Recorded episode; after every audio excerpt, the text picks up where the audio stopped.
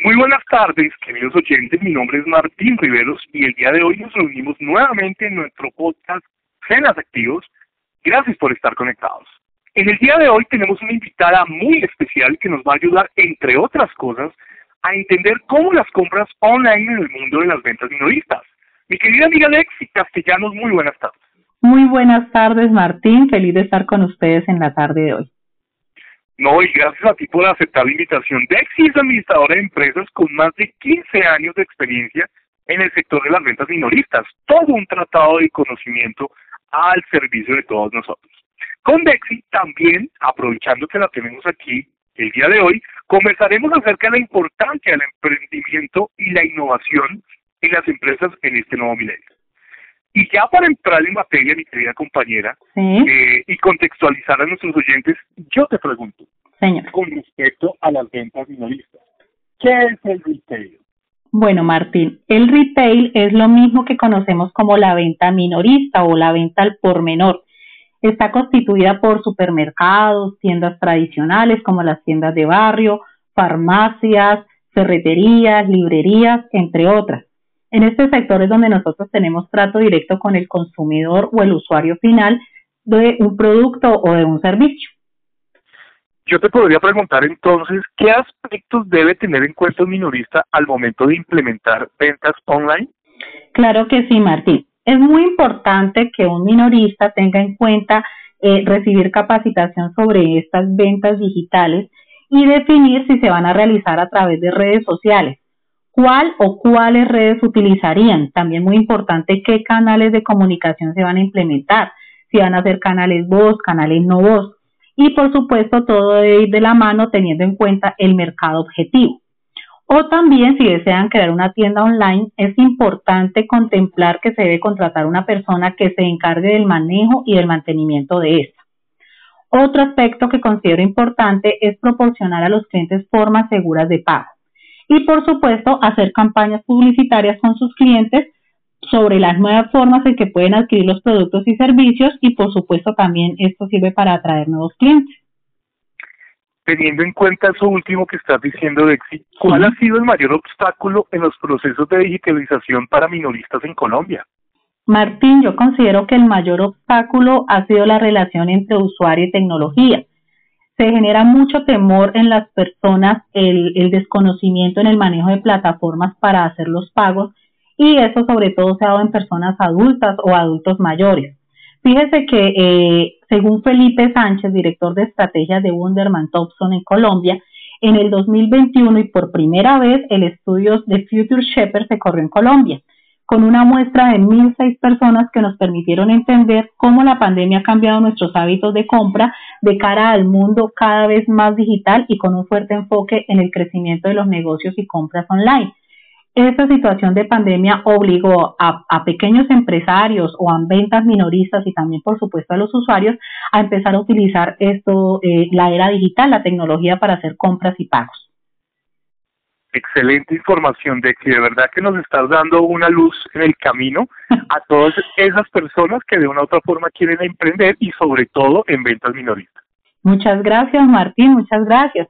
Y hablando de emprendimiento y de, innovación, un gran ejemplo de eso son las empresas y fue lo que sucedió en California en los años 70 y 80, donde surgió una gran cantidad de empresas cuyas fábricas y oficinas invadieron Silicon Valley y que daban soluciones a los diferentes problemas que se presentaban en la sociedad norteamericana de la época. En este sentido, Martín, por ejemplo, la visión de Steve Jobs, fundador de Apple, sobre el proceso de formular soluciones a los problemas empresariales es una de sus mayores contribuciones a la, a la teoría perdón, de la innovación, del emprendimiento y en general a la doctrina de la gerencia. Él consideraba que la sencillez era la cima de la elegancia, sin importar el campo de la práctica empresarial, el diseño, los procesos, la organización o la estrategia, la sencillez siempre fue su gran propósito. Teniendo en cuenta lo anterior, Martín, ¿qué nos está haciendo falta en nuestro país para llegar a ese estatus de soluciones empresariales? Texi, el impacto del emprendimiento y la innovación sobre los negocios avanza de una manera tan rápida y tiene un alcance tan vasto que resulta difícil entender cómo actuar para lograr los resultados que un país como Colombia busca en ese frente. La evidencia internacional confirma que los niveles más altos de desarrollo corresponden a países que muestran altos niveles de emprendimiento innovador en sus economías.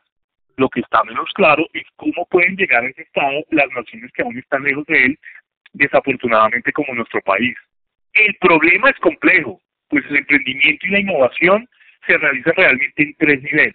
Uno, es el nivel macro del país y el entorno. Dos, el nivel intermedio de las empresas. Y tres, el nivel básico de las personas o individuos. Teniendo en cuenta que el emprendimiento innovador es una actitud de las personas, una cultura y una capacidad en las empresas y una característica del entorno competitivo en los países, pues debemos tener en cuenta que estos tres alistas deben funcionar al mismo tiempo, pues cada uno de ellos se alimenta de los demás. Y realmente, Lexi, para lograr una sociedad más emprendedora es necesario obligatoriamente activar el potencial de las personas, activar el potencial de las empresas y por ende activar el contexto macro del país. Estoy de acuerdo, Martín. La paradoja es que Jobs tenía una visión compleja del mundo. Presumía que no había problema sencillo y cuando alguien lo percibía así era porque no lo entendía. Si usted mira un problema y le parece simple es porque no lo entiende. Cuando se mete en el problema ve que ciertamente es muy complicado, pero la gente que es capaz insistirá en resolverlo hasta encontrar una solución final elegante y hermosa. ¿Qué opina usted, Martín, de esta afirmación? Bueno, lo que pasa es que nos estamos metiendo en un tema de un gurú de la innovación y el emprendimiento, sí. Eh, pero teniendo en cuenta que el emprendimiento es una actitud básica, en principio, hacia la identificación de oportunidades y la toma de riesgo por parte de las personas en organizaciones independientemente del tamaño de cada una de ellas.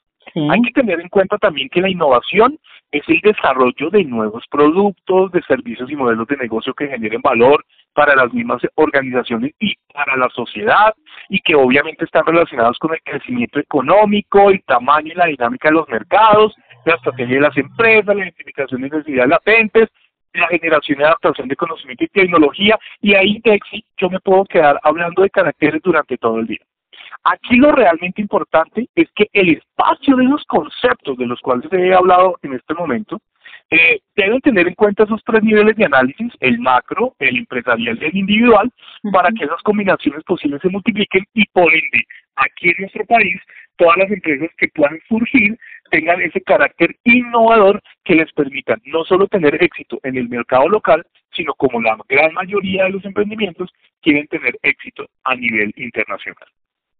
Pues Martín, muchísimas gracias. Muy interesante este conversatorio sobre emprendimiento, innovación y por supuesto todo esto llevado hacia la nueva era digital.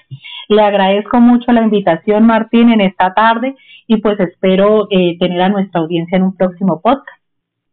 Claro que sí, Dexi, pues para mí ha sido siempre un placer, tú sabes que yo desde que te conozco siempre he sido una persona que admiro mucho y para todos nuestros oyentes, pues ya hoy en esta en este podcast tienen ya dos aspectos importantes para que tengan en cuenta, uno que tiene que ver con la importancia de las ventas minoristas y obviamente incluyendo el online y también el requerimiento de la creación de valor para cuando uno va a hacer emprendimiento y obviamente que tenga que ser innovador. Bueno, Entonces, eh, muchas gracias por haber aceptado esta invitación y para nosotros, como siempre, un verdadero placer contar con la eh, audiencia de todos nuestros oyentes. Recuerden que hoy los acompañamos Bexi Castellanos y quienes habla Martín Riveros en nuestro podcast Tenas Activos. Que tengan una feliz tarde y nos estaremos en contacto próximo.